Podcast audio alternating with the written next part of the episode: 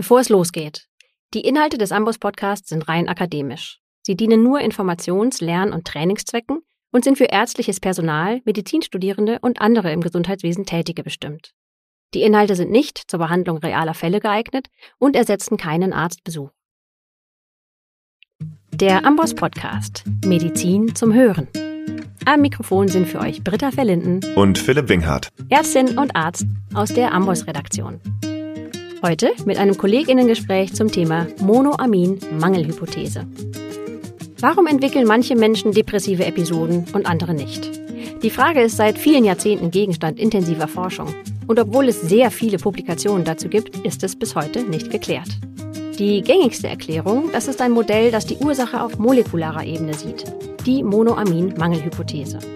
Dieser Ansatz geht davon aus, dass ein Mangel an bestimmten Neurotransmittern im synaptischen Spalt zu einer Depression führt. Mit diesem neurobiologischen Erklärungsansatz und möglichen alternativen Erklärungsmodellen wollen wir uns heute beschäftigen. Genau, und darüber hinaus sprechen wir heute auch noch über Antidepressiva und die Studienlage zu ihrer Wirksamkeit. Vielleicht ein kleiner Spoiler vorneweg, die ist bei Weitem nicht so einheitlich, wie man das vielleicht auf Anhieb meinen möchte.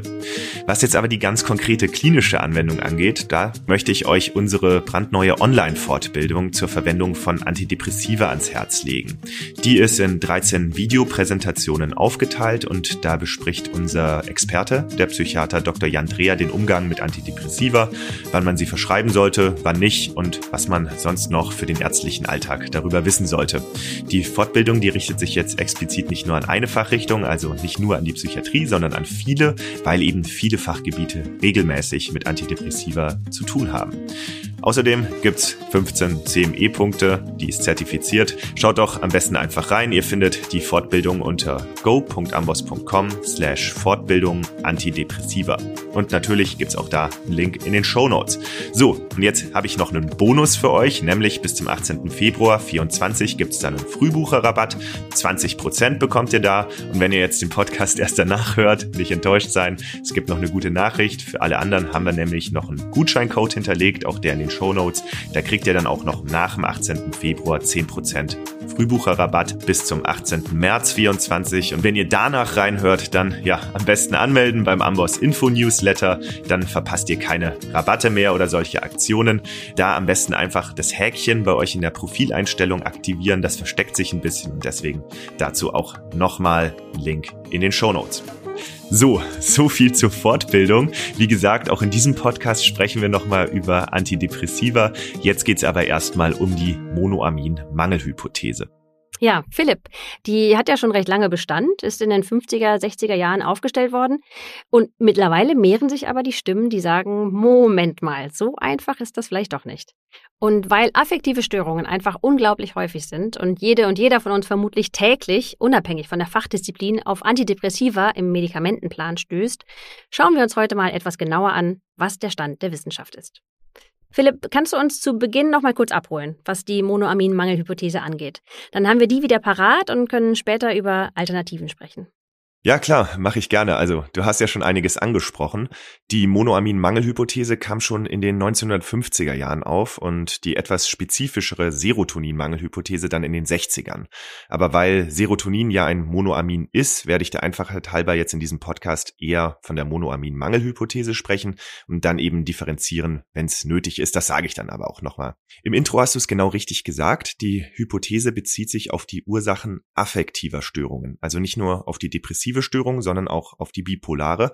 Und im Speziellen bezieht sie sich auf die neurobiologischen Ursachen dieser affektiven Störungen. Es gibt ja auch andere Ursachen, genetische, psychosoziale oder kognitive Aspekte und so weiter. Da gehen wir heute nicht drauf ein, sondern wir bleiben auf dieser neurobiologischen Ebene, auf die sich eben die Monoamin-Mangelhypothese bezieht. Was heißt das jetzt? Also eigentlich steckt schon alles im Namen. Es gibt laut der Hypothese einen Mangel an Monoaminen, also zum Beispiel Serotonin, Noradrenalin, Dopamin, und zwar im synaptischen Spalt. Es ist ja so, dass Nervenzellen über Synapsen kommunizieren. Und wenn jetzt die eine Nervenzelle mit der anderen kommunizieren will, dann schickt sie ein Aktionspotenzial ihr Axon lang und in die Richtung eben dieser Nervenzelle, die sie kontaktieren will. Und am Ende des Axons wird dann ein Neurotransmitter ausgeschüttet. Der passiert dann den synaptischen Spalt, dockt an den Rezeptoren des zweiten Neurons an, also an der Postsynapse und löst da wiederum ein Aktionspotenzial aus. Und die Idee, die da eben in den 50ern und 60ern entwickelt worden ist, die besagte eben, dass bei affektiven Störungen das nicht richtig klappt, weil ein relativer Mangel an Monoaminen besteht. Also zu wenig Serotonin, Noradrenalin, Dopamin. Und das soll dann eben dazu geführt haben, dass die synaptische Übertragung nicht richtig funktioniert und die Leute deswegen depressive Symptome entwickeln. Jetzt gilt diese Hypothese ja schon eine ganze Weile. Sie wird auch bis heute gelehrt und ist wohl bei vielen Betroffenen und ihren Behandelnden fest im Denken verankert. Worauf stützt sich denn die Annahme, dass der Mangel an Monoamin hier neurobiologisch verantwortlich ist? Also an und für sich ist diese Hypothese ja eigentlich erstmal sehr naheliegend. Antidepressiva, die die Monoaminkonzentration im synaptischen Spalt erhöhen, die wirken antidepressiv. Also zum Beispiel Mao-Hämmer oder im Falle von Serotonin die SSRI. Oder es gibt ja auch diese dualen Wiederaufnahmehämmer, zum Beispiel Venlafaxin, die ziehen dann auf die Wiederaufnahme von Serotonin und Noradrenalin ab. Oder Bupropion, das sich dann auf Noradrenalin und Dopamin auswirkt. Also diese Medikamente, die die Monoaminkonzentration im synaptischen Spalt erhöhen, die wirken antidepressiv. Und im Umkehrschluss könnte man also annehmen, dass eine niedrige Konzentration im synaptischen Spalt die Ursache für eine depressive Episode ist. Und was ganz spannend ist, es gibt Medikamente, die genau das Gegenteil tun, diese Antidepressiva, also Medikamente, die die Monoaminkonzentration im synaptischen Spalt verringern. Und die können depressive Symptome auslösen. Resapin zum Beispiel, das sorgt dafür, dass sich die Monoaminspeicher leeren. Es kommen dann dadurch weniger Monoamine in den synaptischen Spalt und da sind Depressionen eine bekannte Nebenwirkung.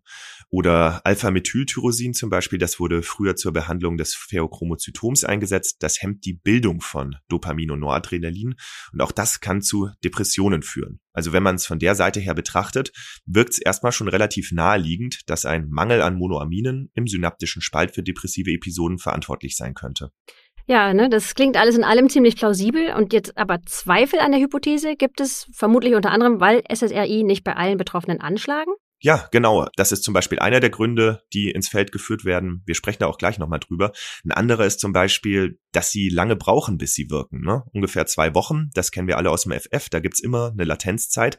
Aber gerade bei so klaren und eindeutigen Wissen kann man sich ja manchmal fragen, warum eigentlich? Ja, mhm. also warum helfen die nicht allen Betroffenen? Warum brauchen die diese zwei Wochen? Warum wirken die nicht sofort? Ja, Wiederaufnahmehämmer zum Beispiel. Das ist bekannt, die fangen unmittelbar an zu wirken. Ja, und wenn jetzt der Monoaminmangel im synaptischen Spalt die neurobiologische Ursache für eine depressive Episode wäre, dann müssten diese Medikamente ja eigentlich viel schneller funktionieren, innerhalb weniger Tage, nicht erst nach mehreren Wochen. Also du meinst, die Wiederaufnahme auf zellulärer Ebene wird unmittelbar gehemmt und der antidepressive Effekt aber, der stellt sich erst Wochen später ein, ja. Ja, das heißt, das kann nicht nur an der Monoaminkonzentration liegen. Das ist natürlich ein guter Punkt. Ja, es gibt aber auch noch andere Punkte. Zum Beispiel wurden Versuche durchgeführt, Menschen auf eine komplett tryptophanfreie Diät zu setzen, ja. Und dann wurde geschaut, was passiert. Die Monoamine, von denen wir sprechen, die werden nämlich alle aus Tryptophan hergestellt. Und Tryptophan ist ja eine essentielle Aminosäure. Das heißt, wir müssen die von extern zuführen. Wir können die nicht selbst herstellen. Und wenn man jetzt überhaupt nichts mehr isst, was Tryptophan enthält, dann verringern sich zwar die Monoaminkonzentrationen und je nachdem, wie lange man das macht, können auch noch ganz andere Dinge passieren. Aber depressiv wird man davon nicht. Das ist nachgewiesen. Das ist ja spannend. Und umgekehrt kommt Tryptophan ja wiederum als Pro-Drug von äh, Serotonin zum Einsatz. Das ist ja echt äh, spannend. Genau, und dann vielleicht noch ein weiteres Beispiel. Also es gibt zum Beispiel Menschen, die haben eine genetische Variante, so dass ihr Serotonintransporter, der sogenannte SERT, also groß S-E-R-T, dass dieser Transporter schneller arbeitet als üblich. Der Transporter, der schafft also das Serotonin bei dieser genetischen Variante viel schneller aus dem synaptischen Spalt, als das bei Menschen jetzt der Fall wäre, die diese Variante nicht haben. Also man hat dann weniger Serotonin im synaptischen Spalt und diese Leute müssten ja eigentlich laut Monoamin-Mangelhypothese bzw. Serotonin-Mangelhypothese besonders anfällig für affektive Störungen sein, sind sie aber nicht. Also im Gegenteil, Menschen, bei denen der SERT schneller arbeitet, zeigen interessanterweise, da gibt's auch Publikationen zu von Kark und Kolleginnen aus dem Jahr 2011, die zeigen ein niedrigeres Risiko, eine depressive Episode zu entwickeln. Ja? Und wenn sie dann doch erkranken, dann zeigen sie eine bessere Prognose als Menschen, bei denen der SERT wegen einer anderen genetischen Variante langsamer arbeitet. Hm. Und laut Monoamin-Mangelhypothese müsste es ja eigentlich genau andersrum sein. Ja, genau, ja. Okay, ja, diese Punkte lassen ja wirklich Zweifel aufkommen. Aber wenn wir jetzt nochmal auf die angesprochene Antidepressiva zurückkommen, die zielen ja darauf ab, die Monoaminkonzentration zu erhöhen. Und also auch wenn die Datenlage zu ihrer Wirksamkeit kompliziert ist, da kommen wir sicher später noch drauf zu sprechen, die helfen ja vielen Menschen. Ja, genau auf die Wirkung kommen wir nachher nochmal genauer zu sprechen. Da wird nämlich zwischen den verschiedenen wissenschaftlichen Lagern auch ordentlich diskutiert. Aber wenn sie wirken, dann vermutlich anders, als wir uns das bisher vorgestellt haben. Ja, also in einem Paper von Lacasse und Leo aus dem Jahr 2005 ist das mit ein bisschen Humor so umrissen. Die schreiben, die Tatsache, dass Aspirin gegen Kopfschmerzen hilft, beweist noch lange nicht, dass Kopfschmerzen auf eine zu niedrige Aspirinkonzentration im Gehirn zurückzuführen sind. Hm. Also laut diesen beiden Autoren steckt wahrscheinlich doch ein bisschen mehr dahinter als zu wenige Monoamine im synaptischen Spalt und damit sind sie bei weitem nicht allein. Mhm. Und was ich eben noch gedacht habe, wenn man sich anschaut, wie vielfältig und unterschiedlich depressive Episoden aussehen können, die können ja mit Antriebsarmut einhergehen oder mit dem Gegenteil, mit Agitation, mit wahnhaften Symptomen oder ohne, dann ist es vielleicht wirklich ein wenig zu kurz gegriffen, ein so komplexes Krankheitsbild auf eine einzige molekulare Ursache zurückzuführen. Ja, ja, unbedingt. Also das wird in der Literatur auch immer wieder aufgeführt. Und auch da gibt's einige Debatten zu. Also die Depression als homogene Diagnose, die wird zum Teil in Frage gestellt. Konkret würde das heißen, ist die depressive Störung überhaupt ein einheitliches Krankheitsbild oder stecken da vielleicht ganz verschiedene Pathomechanismen dahinter, die dann einfach eine ähnliche Symptomatik auslösen? Also wenn wir das jetzt mit was Somatischem vergleichen würden, sagen wir zum Beispiel Icterus, ne? also dann würden wir jetzt auch nicht sagen, ah, okay, Diagnose Icterus, sondern wir würden uns differentialdiagnostisch auf die Suche machen, was dahinter steckt und dann würden wir unterscheiden zwischen Hepatitiden, Cholangitis, Hämolyse, Cholestase, da würden wir ja sogar unterscheiden, ob die dann durch Steine oder Tumoren oder was auch immer ausgelöst wird. Aber gelb werden die Betroffenen eben alle. Und bei der depressiven Episode könnten eben auch ganz verschiedene Ursachen dahinter stecken, die dann zu einer vielleicht nur auf den ersten Blick recht ähnlichen Symptomatik führen. Ja, das ist ja spannend. Also quasi die Depression als Leitsymptom eher. Können wir da vielleicht ganz kurz drauf eingehen? Was wird denn da diskutiert? Also jetzt um nur zwei Punkte zu nennen, äh, ursächlich zum Beispiel könnten zerebrale Insulinresistenzen eine Rolle spielen, das wird diskutiert, oder beispielsweise chronische Entzündungsprozesse, auch das könnten mögliche Ursachen sein. Und diese unterschiedlichen Äthiologien könnten dann auch erklären, warum Antidepressiva bei manchen anschlagen und bei manchen eben nicht, oder warum die klinische Ausprägung teilweise so unterschiedlich ist. Aber wie gesagt, das ist eine laufende Debatte. Ja, chronische Entzündungsprozesse, Insulinresistenzen, da fällt mir natürlich gleich unsere Podcast-Folge ein, Diabetes und Depression. Diese Komorbidität ist ja insgesamt so häufig, dass es im englischsprachigen Raum sogar ein eigenes Wort dafür gibt, Diapression. Und da spielen chronische Entzündungsprozesse doch auch eine wichtige Rolle, ne? Ja, genau, das tritt einfach sehr häufig zusammen auf und in der Folge hatten wir auch schon einige mögliche Äthiologien aufgeführt, unter anderem die chronische Inflammation.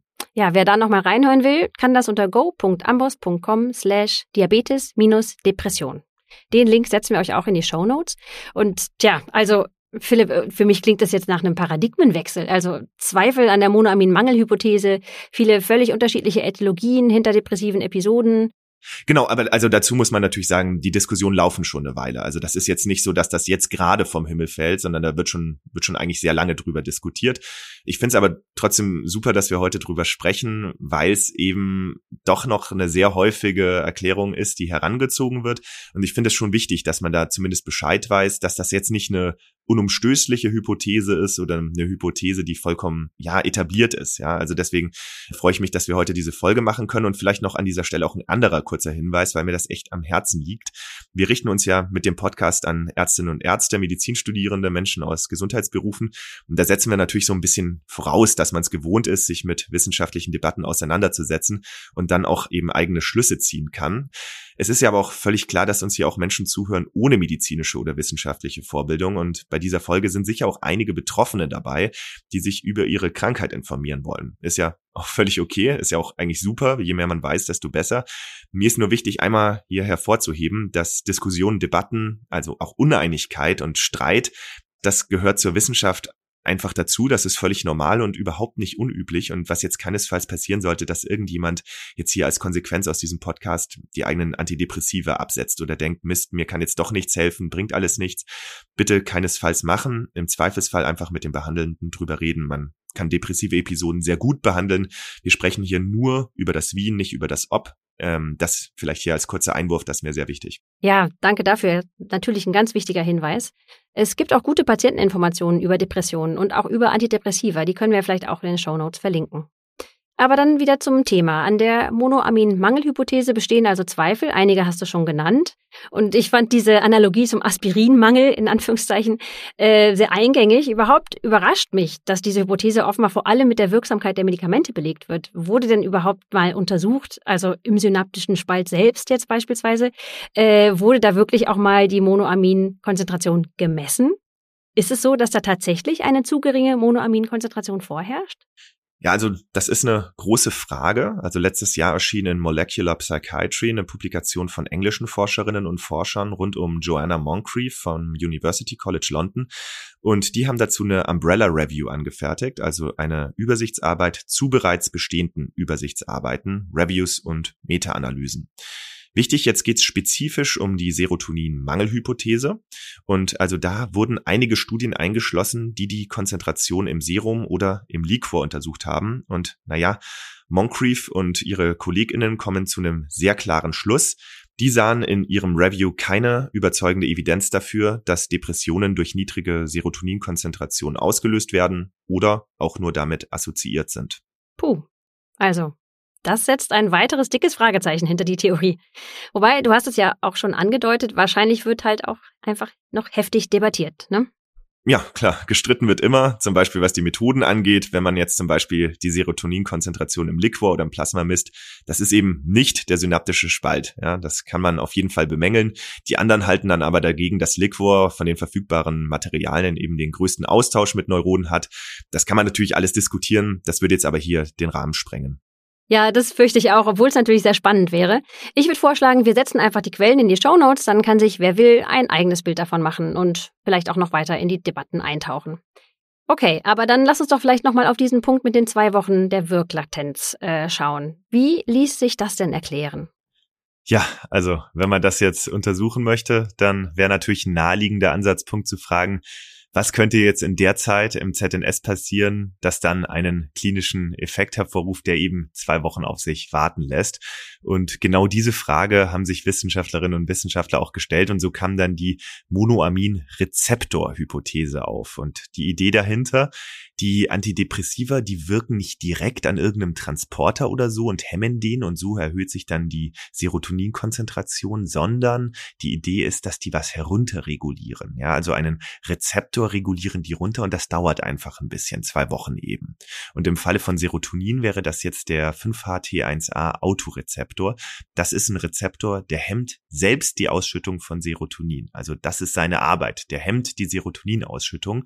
Und die Idee ist jetzt, wenn Antidepressiva so wirken, dass sie diesen Hämmer herunterregulieren, dann kann der nicht mehr so viel hemmen und dann ist mehr Serotonin im synaptischen Spalt. Ja, und so wurde eben die Monoamin-Rezeptor-Hypothese aufgebracht und die könnte eben diesen verzögerten Beginn der Antidepressiva erklären. Okay, also nur nochmal, dass ich es richtig verstehe.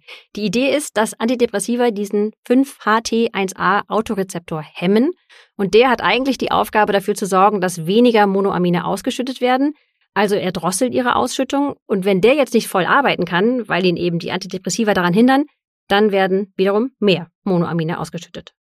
Genau, also es geht um eine Herunterregulierung. Also es wird jetzt nicht gehemmt, sondern der wird herunterreguliert, aber ansonsten genau richtig. Der Hämmer kann dann weniger hemmen und so mehr Monoamine. Also das ist zumindest die Theorie. Oh je, das klingt so, als käme jetzt noch ein großes Aber. Genau so ist es ja. Aber so einfach ist es dann doch nicht, weil sich schlichtweg nirgends ein Korrelat für diese Hypothese finden ließ. Also weder in der molekularen Bildgebung oder in Postmortem-Studien, wenn man das Gehirn eben direkt untersuchen konnte. Nirgends ließen sich bei Betroffenen klare Beweise für Veränderungen finden, zum Beispiel bei 5-AT1A Autorezeptoren. Und da hat die vorhin erwähnte Umbrella-Studie auch zwei Meta-Analysen zu ausgewertet und die kamen genau zu dem Ergebnis. Keine Herunterregulierung, keine reduzierte Feuerrate dieser Autorezeptoren. Okay. Das scheint es also auch nicht zu sein. Ich finde das ganz spannend, auch mal so wissenschaftliche Sackgassen nachzuzeichnen. Wie ging es denn dann weiter? Also natürlich ging die Forschung gleichzeitig in mehrere Richtungen. Ne, das ist ja kein lineares Ding, das ist ja meistens so wie so ein Busch oder so, dass es ganz viele Enten gibt, in die geforscht wird und manche führen dann zu was und viele zu nichts. Aber es wurde ziemlich intensiv geforscht, beispielsweise was den Einfluss von Stress angeht. Und da gibt's ja einen sehr gut belegten Zusammenhang zwischen Stress und Depressionen. Das ist robust beforscht. Da gibt's sehr viele Studien zu. Die Frage ist jetzt nur, wie könnte Stress eine depressive Episode auslösen oder triggern?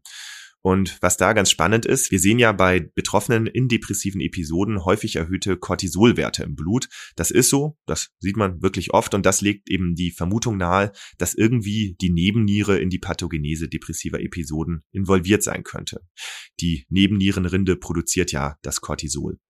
Das klingt erstmal naheliegend. Ja, also auf jeden Fall. Aber natürlich muss man da erstmal herausfinden, wie das vonstatten gehen könnte. Und die Idee dahinter ist jetzt, dass die Nebennierenrinde bei depressiv Erkrankten in so einer Art destruktiven Teufelskreis steckt. Und zwar mit einer Struktur im Gehirn, mit dem Hippocampus.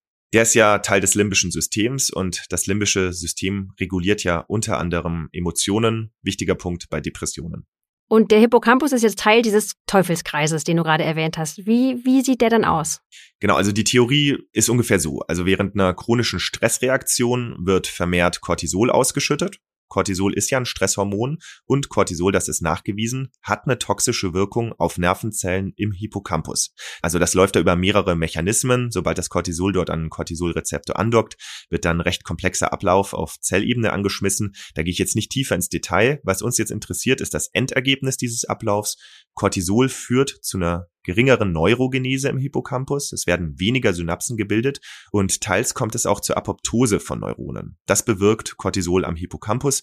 Holzbohr und Kolleginnen haben da teilweise zu publiziert 1996 und 2000 oder auch Chloe und Kolleginnen 2005. Das ist ja auf jeden Fall ein spannender Ansatz. Also man sieht ja auch bei Betroffenen in der Bildgebung häufig Hippocampus-Atrophien. Und vielleicht auch zum Stichwort Pseudodemenz bei Depressionen. Der Hippocampus selbst ist ja auch von zentraler Bedeutung für Lern- und Gedächtnisprozesse. Ne, da würde also eine Hippocampus-Schädigung als neurobiologische Ursache ja durchaus passen. Jetzt hast du ja aber gesagt, dass Nebenniere und Hippocampus in einem Teufelskreis stecken. Wie schließt sich denn dieser Teufelskreis?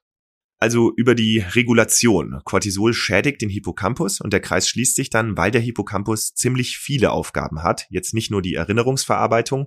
Unter anderem regelt der Hippocampus mit anderen Strukturen gemeinsam die Hypothalamus-Hypophysen-Nebennierenachse und so eben auch mittelbar die Nebennierenaktivität. Und wenn der Hippocampus jetzt geschädigt ist, dann funktioniert diese Regulation nicht mehr und es wird noch mehr Cortisol ausgeschüttet, das dann wiederum den Hippocampus schädigt und so schließt sich dann der Teufelskreis und befeuert sich immer weiter. Und das Endergebnis heißt weniger Neurogenese, weniger Synapsenbilde und Apoptose im Hippocampus. Es gibt aber auch ganz verschiedene Wege, wie sich Stress auf neurobiologischer Ebene auswirken kann. Zum Beispiel ein weiterer Zweig, der da beforscht wird, ist eine gesteigerte Glutamatfreisetzung. Ich denke mal, ganz grob kann man sich merken, dass Stress sich über verschiedene biochemische Wege negativ auf die Neuroplastizität auswirkt. Ne? Und dass das dann eben tatsächlich eine der möglichen Genesen von bestimmten depressiven Episoden sein könnte. Mhm. Und der Effekt der Antidepressiva könnte dann sein, dass sie diese durch den Teufelskreis geschädigte Neuroplastizität wieder ausgleichen? Ja, das, also das wäre eine Möglichkeit, ja. Neuroplastizität ist ja auch so ein Begriff, der häufig verwendet, aber selten definiert wird. Könntest du vielleicht noch mal kurz erklären, was hat es damit auf sich?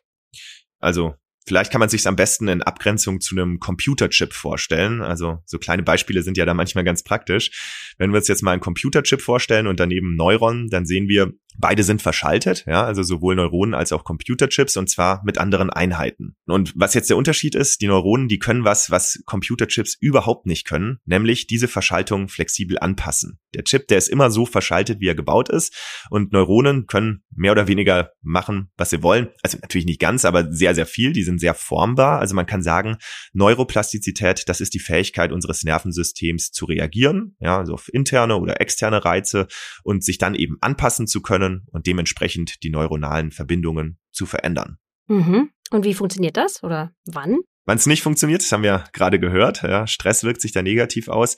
Wo wir es gut betrachten können, ist zum Beispiel beim Lernen. Ja, dann werden bestimmte Synapsen, also Synapsen, die beim Lernen besonders aktiv sind, die werden in ihrer Übertragung gesteigert. Zum Beispiel, indem dann aus der Präsynapse mehr Transmitter ausgeschüttet werden, sobald ein Aktionspotenzial eintrifft. Oder es können auch zum Beispiel vermehrt Rezeptoren in die Postsynapse eingebaut werden, sodass die Neurotransmitter, die dann ausgeschüttet werden, einen größeren Effekt erzielen. Das sind zwei Möglichkeiten, wie sich so eine Synapse funktionell in ihrer Übertragung steigern kann. Und kann man das auch richtig strukturellen Veränderungen zuordnen? Lässt sich das richtig anatomisch fassen? Ja, ne?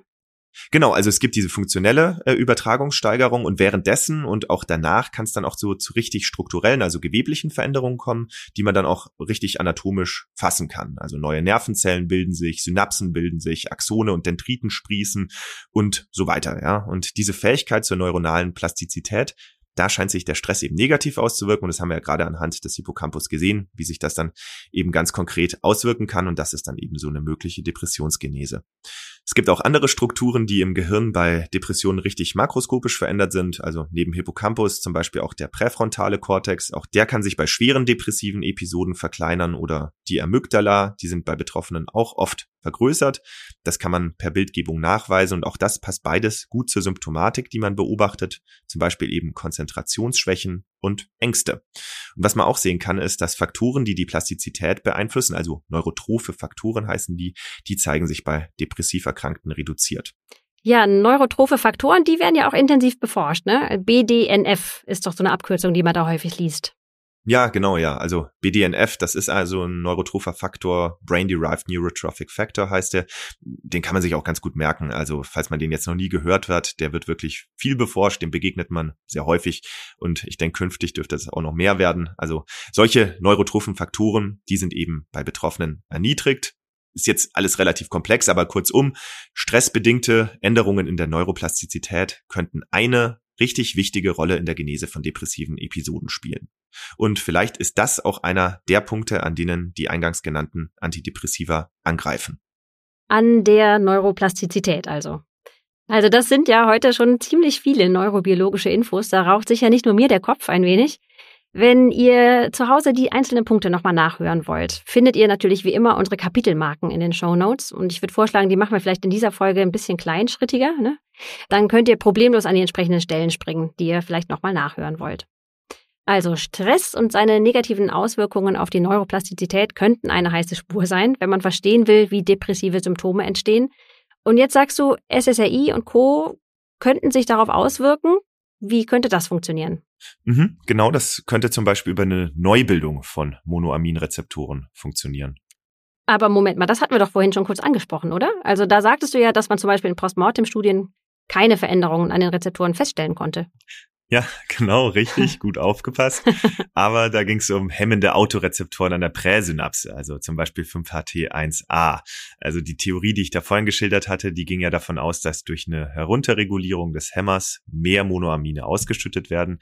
Jetzt sprechen wir von anderen Rezeptoren, nämlich von postsynaptischen Monoaminrezeptoren. Es geht jetzt also nicht mehr um die Herunterregulierung des Hämmers, sondern um mehr synaptische Übertragung durch mehr postsynaptische Rezeptoren. Also nochmal ganz grob, Antidepressiva könnten dazu führen, dass mehr Monoamine-Rezeptoren in die Postsynapse eingebaut werden, dadurch mehr synaptische Übertragung, dadurch mehr BDNF und letztlich wieder eine verbesserte Neuroplastizität. Da gibt es auch mehrere Studien zu, zum Beispiel Calisson und KollegInnen. Es gibt jetzt aber auch noch weitere mögliche Ansatzpunkte, wie sich Antidepressiva positiv auf Neuroplastizität auswirken könnten. Beispielsweise Glutamat, ne, Glutamatausschüttung, AMPA, NMDA, das sind da weitere heiße Spuren. Aber natürlich viel Input zum Hören. Ich denke aber, wenn man vielleicht verinnerlicht, dass die Monoamin-Mangelhypothese allein vermutlich zu kurz greift und dass sich Antidepressiva wie MAO-Hämmer, SSRI oder duale Aufnahmehämmer wohl unter anderem auf die Neuroplastizität auswirken und sich dadurch zumindest teilweise ihre Wirkung erklären lässt, hat man heute auf jeden Fall zwei wichtige Punkte mitgenommen. Ja, auf jeden Fall. Und wo wir gerade bei der Wirkung sind, wir haben ja jetzt viel über mögliche Wirkweisen gesprochen, aber noch nicht über die eigentliche Wirkung, den Effekt bei den Betroffenen, also den Therapieeffekt. Du hast das vorhin schon mal angerissen und gemeint, da wird auch zwischen den verschiedenen Lagern viel diskutiert. Was genau wird da diskutiert? Also tatsächlich wird vor allem darüber diskutiert, ob die gängigen Antidepressiva überhaupt einen Therapieeffekt haben, also einen gewünschten pharmakologischen Effekt im eigentlichen Sinne, der über den Placebo-Effekt hinausgeht. Jetzt würden vermutlich viele Menschen sagen, aber da gibt es doch zig Studien zu, die das untermauern. Ja, also ich war auch verblüfft, muss ich jetzt ganz ehrlich sagen, wie da die Evidenzlage ist. Aber also es gibt sehr viele, die diese Evidenz in Frage stellen. Ja, mit der Evidenzqualität bei antidepressiva Studien ist das nämlich generell so eine Sache. Da gibt es einige der Limitationen, die wir auch aus anderen Medikamentenstudien kennen, aber die sind bei antidepressiva Studien besonders ausgeprägt. Zum Beispiel?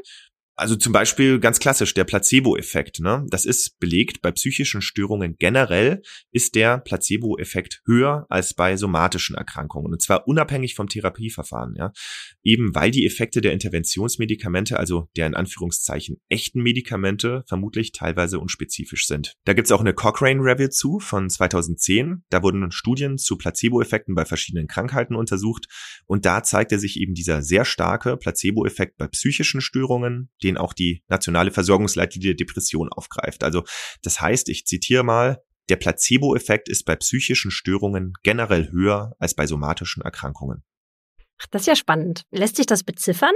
Ja, also darauf geht die Leitlinie ein. Also der Placebo-Effekt macht bei Antidepressiva wohl ungefähr die Hälfte der Wirkung aus. Wow. Da gibt's mehrere Studien zu, unter anderem von Kirsch und seiner Arbeitsgruppe.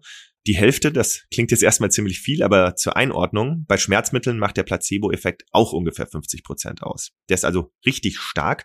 Könnte man eigentlich auch mal eine eigene Folge zu machen äh, zum Placebo-Effekt, mhm. fände ich ganz interessant. Wenn man jetzt aber noch mit einbezieht, dass bei Depressionen ja auch positive Spontanverläufe mit eingehen, das kommt ja auch vor, ja, dass Leute einfach spontan in die Remission kommen, dann addiert sich das obendrauf. Spontan Verläufe könnten für etwa ein Viertel des Effekts verantwortlich sein.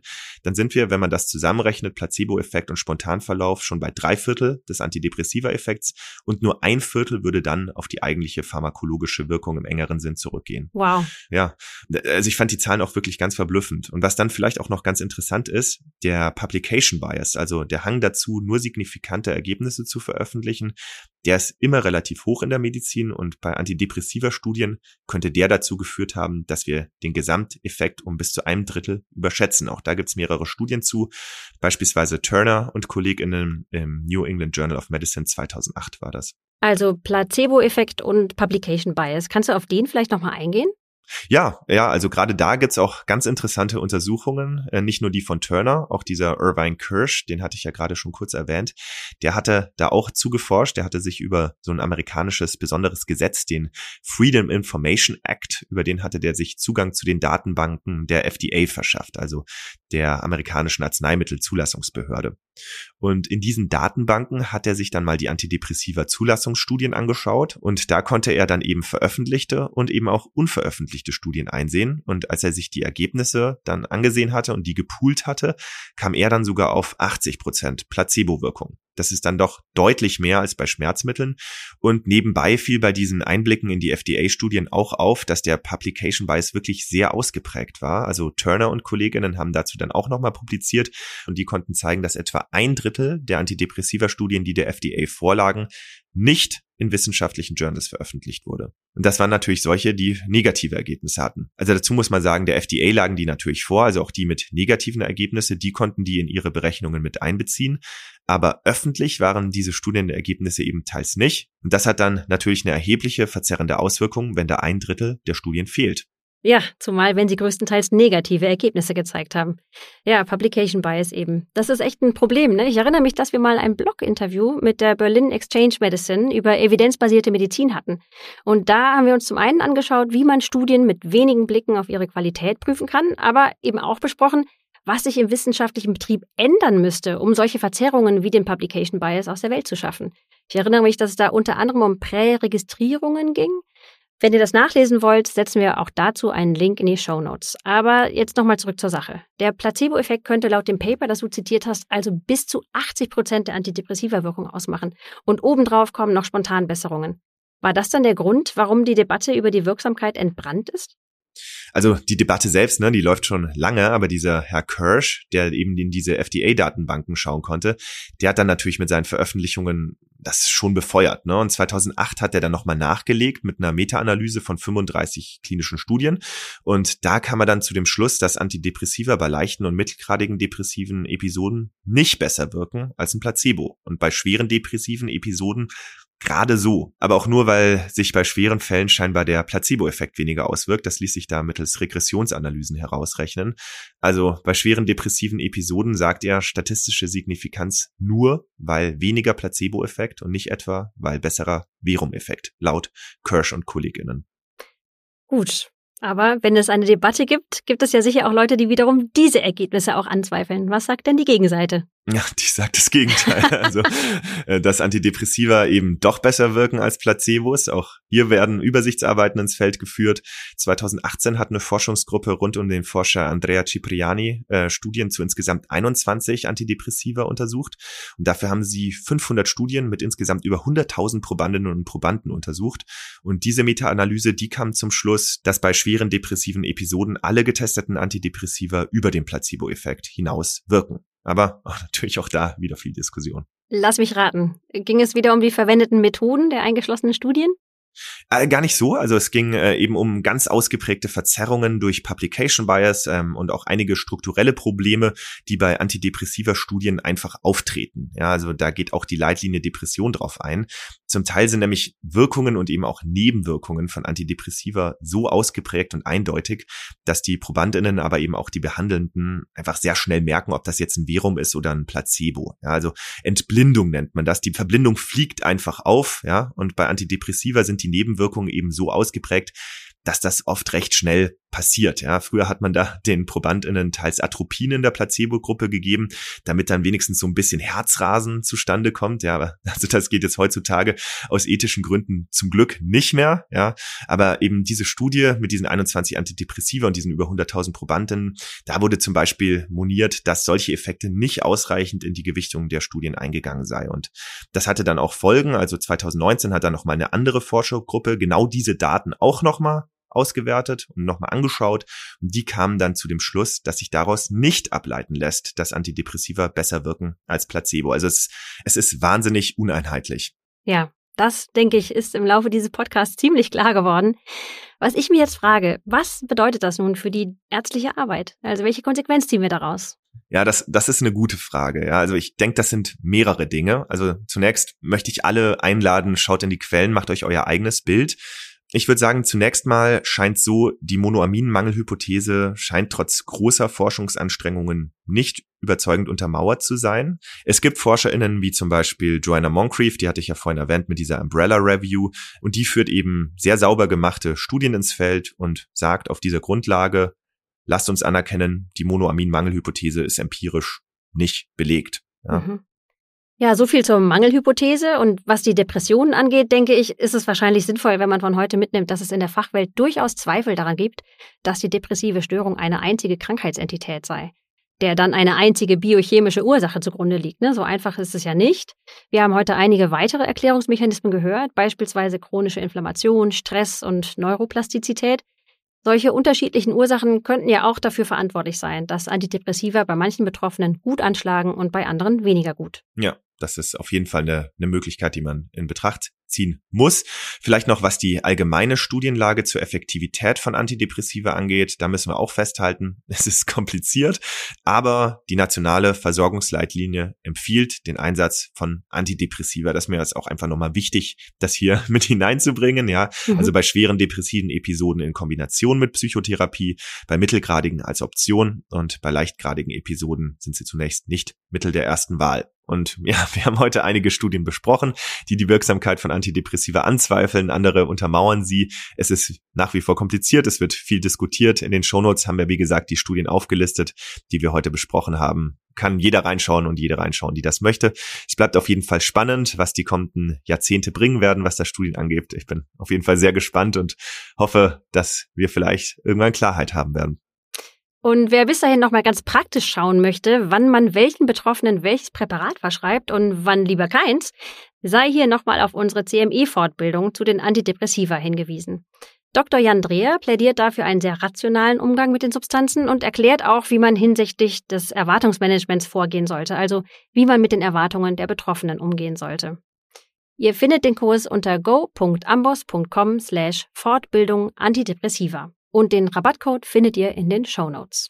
Ich hoffe, ihr nehmt einiges mit. Philipp, mir raucht auch schon ordentlich der Kopf. Ich würde sagen, jede Menge funktionelle Neuroplastizität heute bei mir. Dann bin ich beruhigt, ja. Wir hoffen, bei euch zu Hause ist das genauso. Auf jeden Fall bedanken wir uns wie immer herzlich fürs Zuhören. Macht's gut, bis zum nächsten Mal. Ciao, macht es gut. Alle Infos zum Amboss Podcast und zur Amboss Wissensplattform findet ihr wie immer unter go.amboss.com slash podcast.